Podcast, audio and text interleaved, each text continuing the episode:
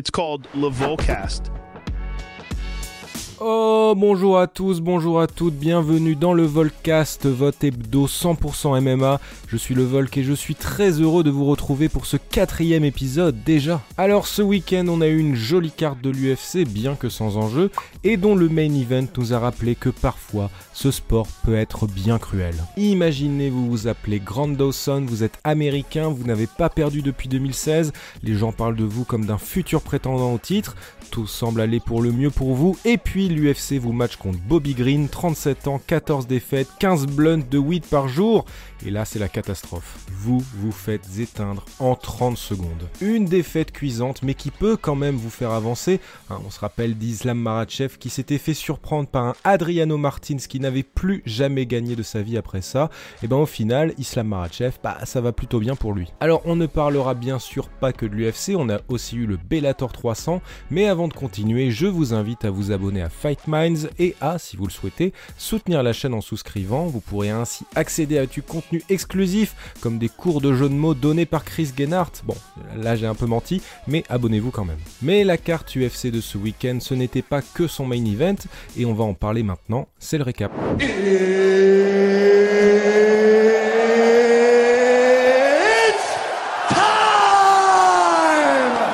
Ce premier événement d'octobre, l'UFC était de retour à l'Apex pour une carte avec plusieurs visages bien connus des fans.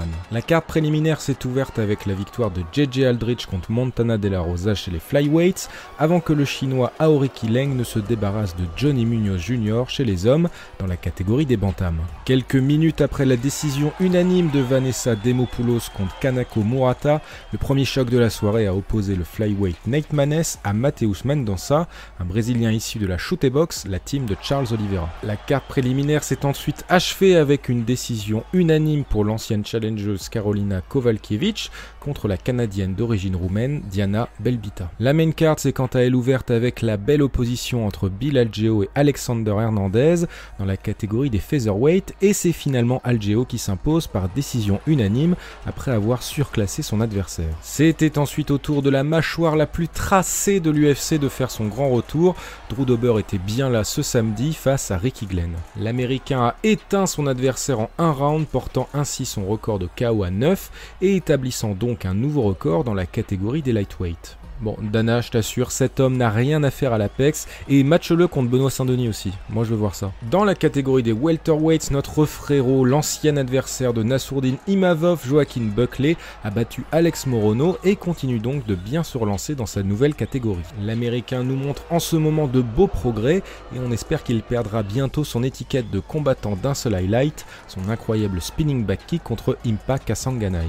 En co-main event, la nouvelle pépite des middleweight Joe Pfeiffer continue de confirmer et signe une troisième finalisation d'affilée contre Abdul Razak Alassane devant les yeux émerveillés de la légende du football américain Tom Brady. Joe Pfeiffer c'est très chaud, encore une belle pioche pour les contenders de Dana White dont le combattant est issu.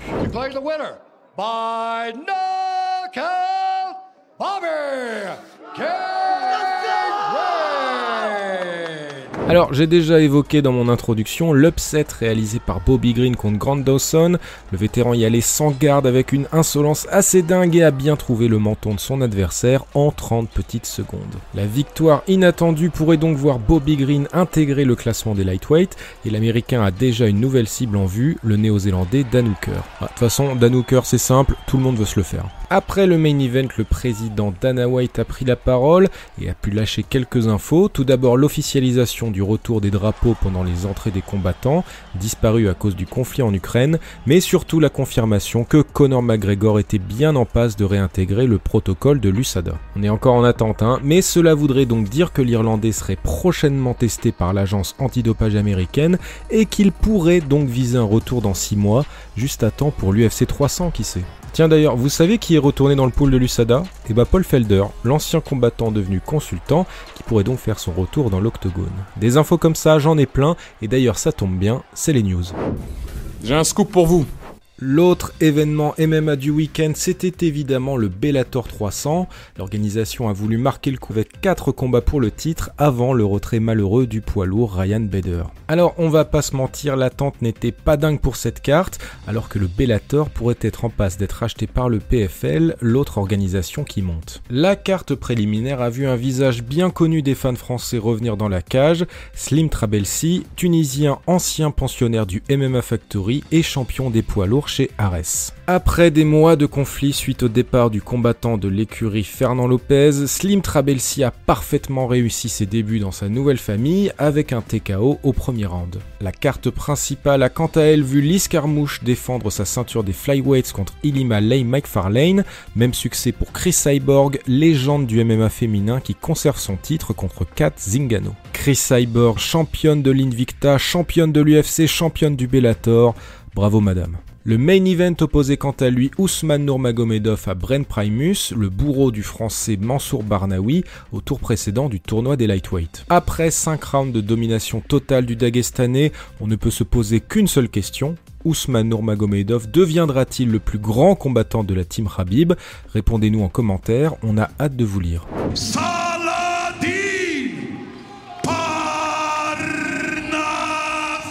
Alors la news commence à dater un peu, mais j'étais obligé de vous parler du nouveau challenge de Saladin Parnas.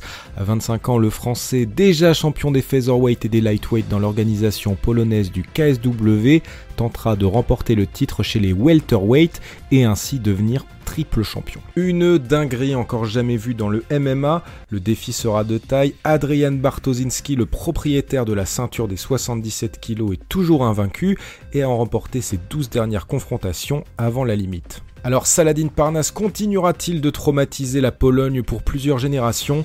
Réponse le 16 décembre prochain. Ça gifle, je vais vous la mimer, c'est un parpaing de forain. C'est ce qu'on appelle un parpaing dans, notre jargon. Ça part bien d'en bas là, et, il me la met, euh, et, il frappe avec cette partie. Première touche, je suis KO. L'affaire Fernand Lopez continue de secouer le MMA français. Après les révélations de Cédric Doumbé et de Romain Molina sur des faits de violence conjugale commis par le patron du MMA Factory, c'est au tour de la victime de prendre la parole. Cécile Giornelli, ex-femme de Fernand Lopez, a pu donner son propre témoignage aux médias bruts et sa version des faits remet en cause celle de l'accusé qui avait assuré sa défense dans le Parisien le lendemain du PFL Paris. L'affaire continue d'éclabousser Fernand Lopez qui n'a encore pas répondu à ces nouvelles accusations. Pour rappel, l'entraîneur de Cyril Gann avait écopé de 4 mois de prison avec sursis pour violence conjugale. On change de sujet maintenant et on passe en revue les dernières officialisations de combat et on commence malheureusement avec une mauvaise nouvelle, Nassourdin Imavov se retire de la carte de l'UFC 294 à Abu Dhabi. Le français devait à l'origine affronter Ikram Aliskerov mais des raisons encore floues ont poussé le combattant à annuler sa venue. Son désormais ex-adversaire fera donc face à Warley Alves, brésilien vainqueur de The Ultimate Fighter en 2014. Le 4 novembre prochain, Caio Borreo sera matché contre Abus Magomedov et Ricky Simon fera face à Mario Bautista le 13 janvier 2024 pour un choc dans la catégorie des bantamweights. La carte de samedi prochain compte elle aussi deux changements de dernière minute. André Petrovski remplace Marc-André Barrio pour affronter Michel Pereira et Brendan Marotte prend la place de Chris Duncan contre Terence McKinney. Attendez, mais qu'est-ce que c'est que ça? Eh bien, c'est tout simplement l'alerte banger En janvier, premier choc pour l'UFC 297. Arnold Allen affrontera Mosvar Evloev dans la catégorie des featherweight et on peut donc se demander qui assurera le main event du premier numéroté de 2024. Peut-être Sean O'Malley contre Chito Vera, mais tout semble réuni pour voir Alexander Volkanovski défendre sa ceinture contre Ilia Topuria dans un choc au sommet de la catégorie des featherweight. Et je suis très fier de moi puisque j'ai attendu 4 épisodes pour pouvoir parler d'Alexander Volkanovski, le plus grand combattant de notre époque, et ça, ça mérite une standing ovation. Non, arrêtez, vous me gênez là. Ah oui, et Derek Brunson a quitté l'UFC pour le PFL aussi. Voilà, bah, vous en faites ce que vous voulez. Voilà, le Volcast c'est déjà terminé. J'aimerais rester avec vous toute la semaine, mais les infos ne vont pas se trouver toutes seules. Et puis moi, faut que je prépare mes tweets pour me moquer des fans d'Ilya Topuria quand le combat contre Volkanovski sera officialisé. Ce mardi, c'est les contenders de Dana White et samedi, c'est le retour de l'Apex avec une nouvelle carte à 1h du matin, heure française.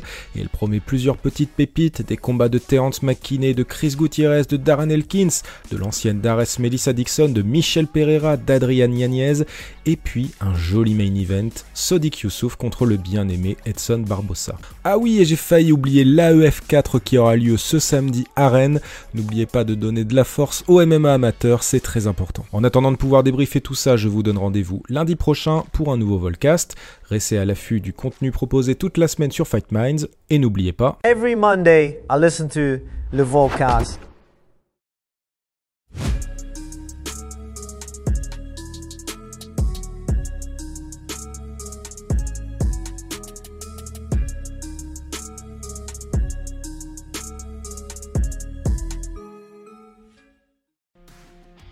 Et c'est tout pour aujourd'hui. L'équipe Fight Minds te remercie d'avoir investi de ton temps pour écouter le fruit de notre travail et de notre passion commune pour le MMA.